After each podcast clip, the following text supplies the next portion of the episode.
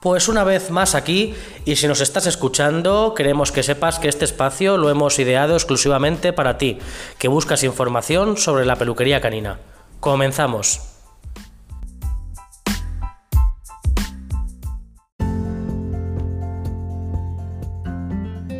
Estás en Pelo de Perro, 20 minutos para acercarte a la peluquería canina, con Juan Martínez y Patricia Campos.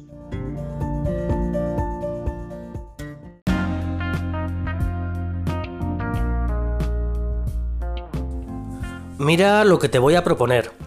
Estamos seleccionando temas que consideramos que pueden ser de tu interés porque queremos que este espacio te ayude con tu perro, si eres propietario de una mascota, o bien con tus clientes si eres compañero de profesión. Así que, si quieres proponernos algún tema, puedes ponerte en contacto con nosotros a través de nuestras redes sociales y enviarnos un mensaje de voz presentándote diciendo desde dónde nos contactas y proponiendo tu tema. Eso sí, sobre peluquería canina. Hoy os vamos a hablar de perros reactivos y de cómo afrontamos estos trabajos en peluquería. Llamamos perros reactivos a estos perros que reaccionan de manera exagerada hacia alguno de los procedimientos que realizamos en su sesión de higiene o estética bien sea de manera agresiva, nerviosa o como un estado de pánico y estrés desmesurado. Y para que nos hable un poco del tema, os dejo, como no, con Patricia Campos, que nos va a contar un poco sobre su experiencia. Patricia, estamos deseando escuchar todo lo que tienes que contarnos sobre perros reactivos.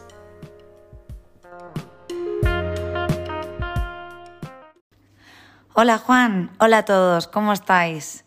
Bueno, hoy tenemos un tema diferente, complicado, lejos de todo aquello que podemos pensar con respecto a la peluquería canina bonita, entrañable, dulce, de la que hablábamos en los primeros episodios. Pues vamos a un tema en la que se nos complica la labor.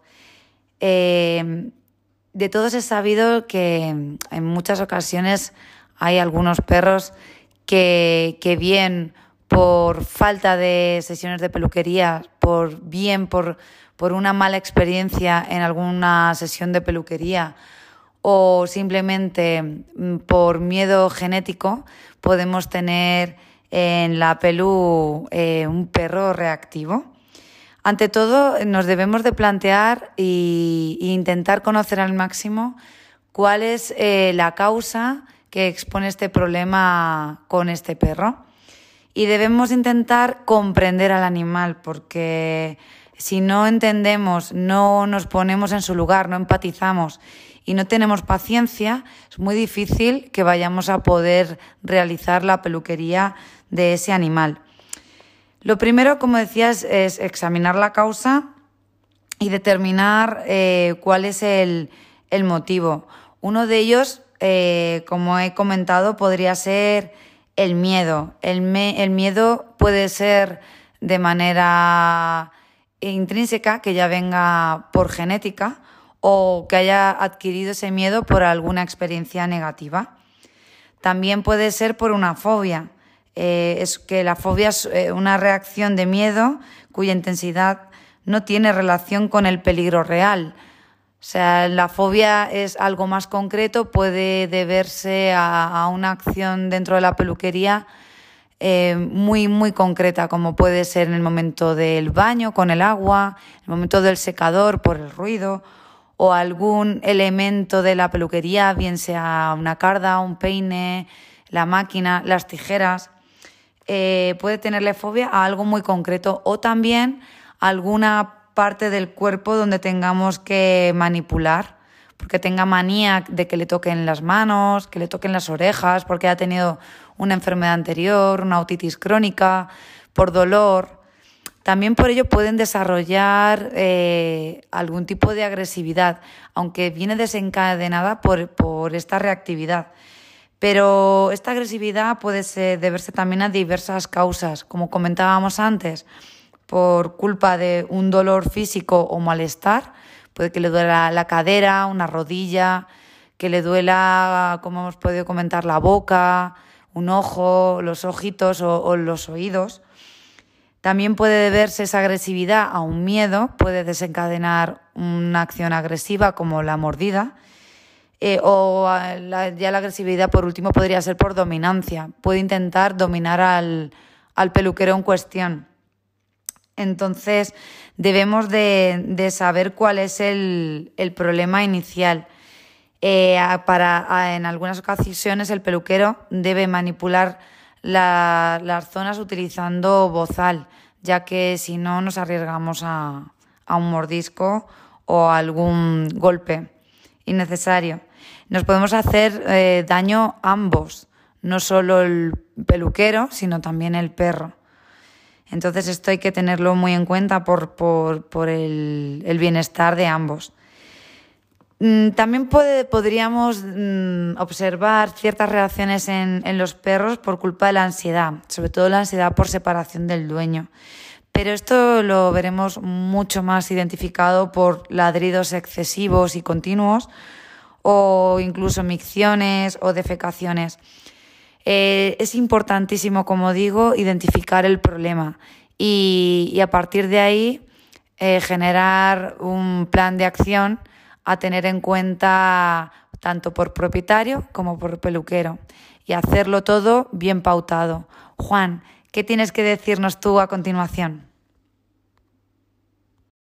Bueno, pues ¿a qué colega de profesión no le ha tocado lidiar alguna vez con un perro reactivo?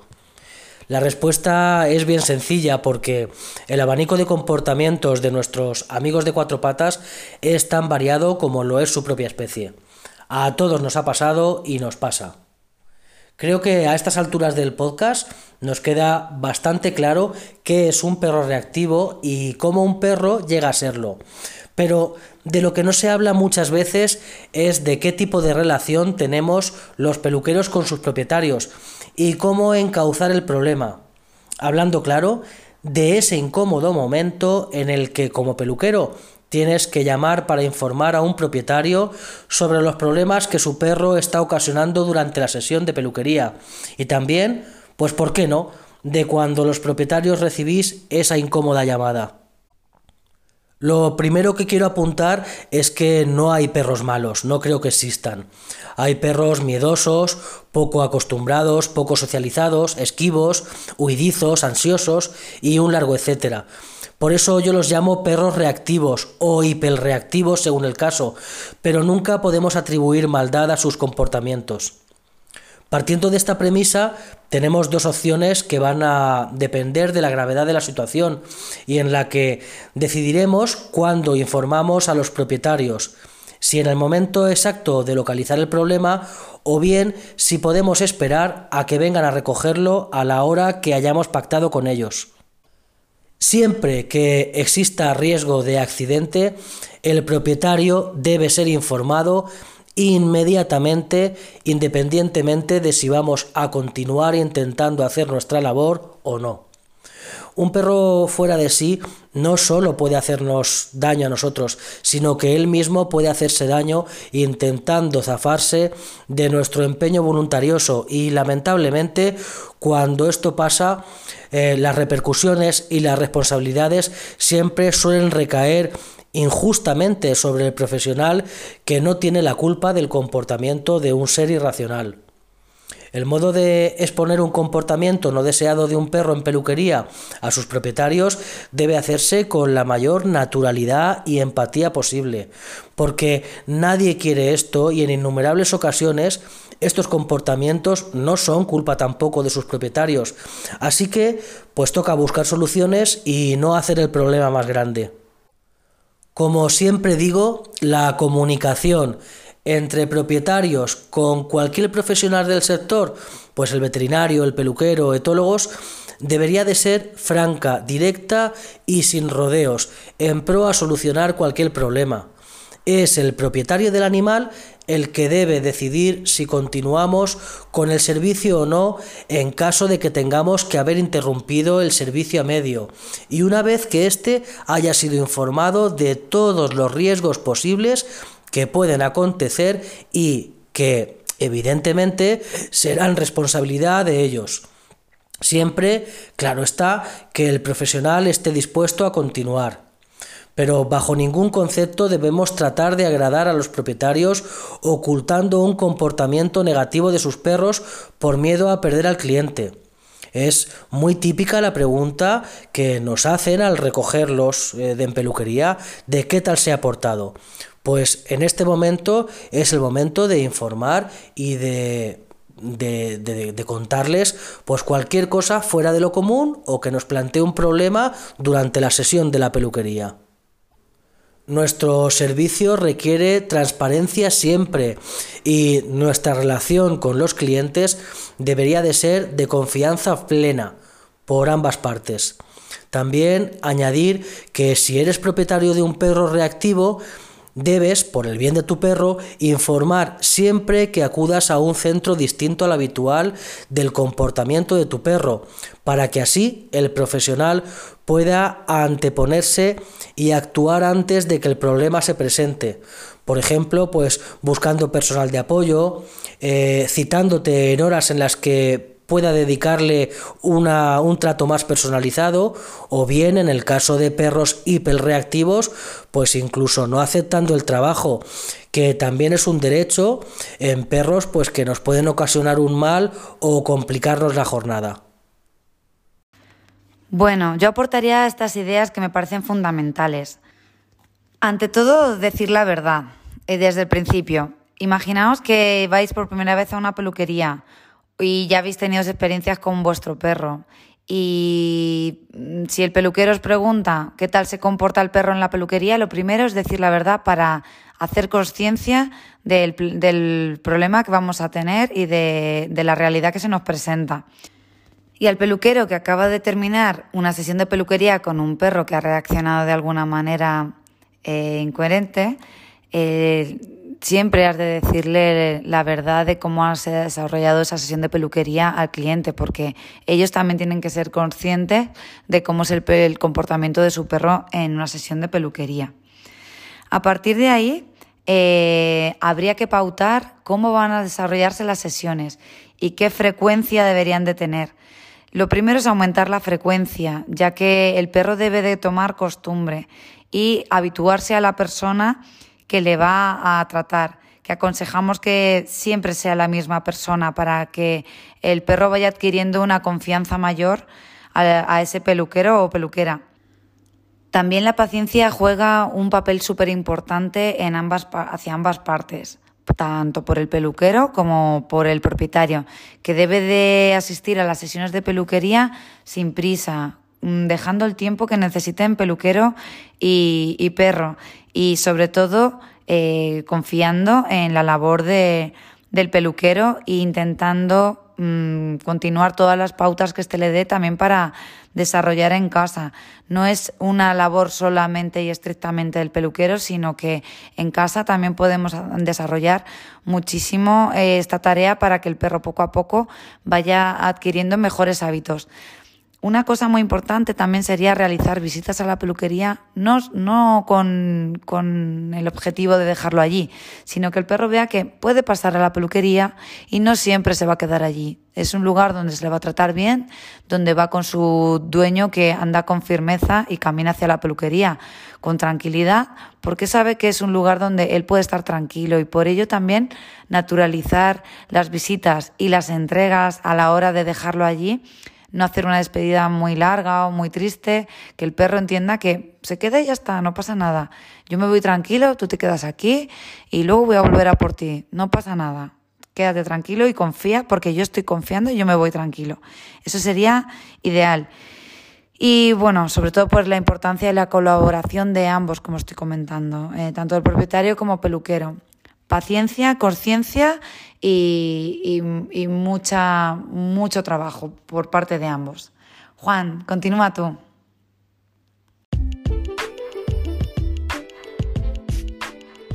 Pues muchas gracias Patricia por esos consejos que nos dejas. Eh, yo para terminar voy a hacer un resumen de las ideas más importantes rápidamente para que todos nuestros oyentes puedan tomar eh, las notas y se queden pues con esto, con, con lo más importante de este podcast. Eh, si eres profesional de la peluquería, informa siempre a tus clientes cuando un comportamiento pueda poner en riesgo tu salud o la de sus mascotas, y esto debes hacerlo sin rodeos. Afronta estas situaciones de manera empática.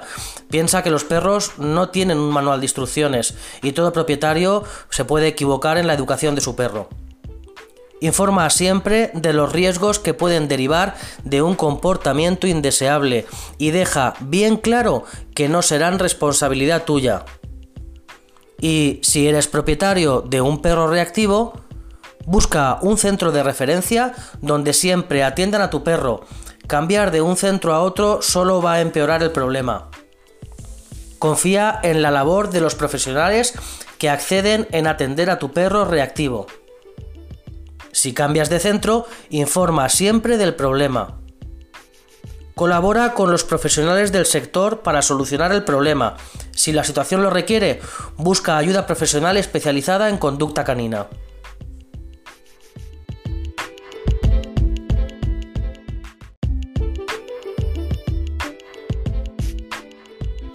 Si te ha gustado este podcast, compártelo. Puede que a alguien le interese.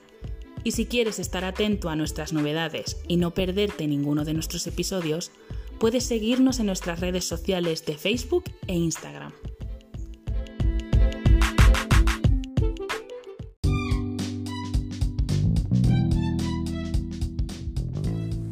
Y así como el que no quiere la cosa, llegamos al final de este podcast que esperamos te sea de utilidad. Y si es así, nosotros encantados, que para eso lo hemos creado, con la intención de acercarte un poco más a este mundo de la peluquería canina. Y ya solo me queda decirte que tenemos una cita en nuestro siguiente podcast en el que espero volver a encontrarme contigo. Nos vemos.